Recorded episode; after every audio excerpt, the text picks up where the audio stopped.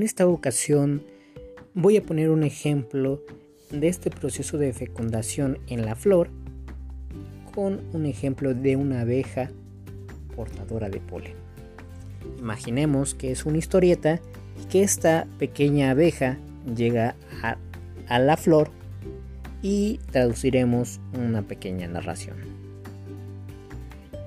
Iniciemos. Después de haberse pasado sobre la flor, la abeja recolecta polen de los estambres. Guarda este polen en una de las bolsitas que tiene en sus patas. Luego vuela a otra flor de la misma especie. Algunos granos de polen de su primera recolecta se escapan de la bolsita sobre la estigma. Uno de ellos germina y se desarrolla un tallo que desciende por el tubo polínico. Este tallo llega al óvulo y ya está. La flor queda germinada.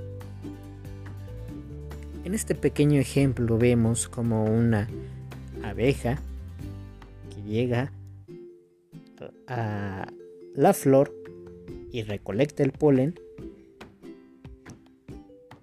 y que éste al tener varios movimientos pues puede fecundar la misma flor. Y a esto más adelante se le conocerá como semilla.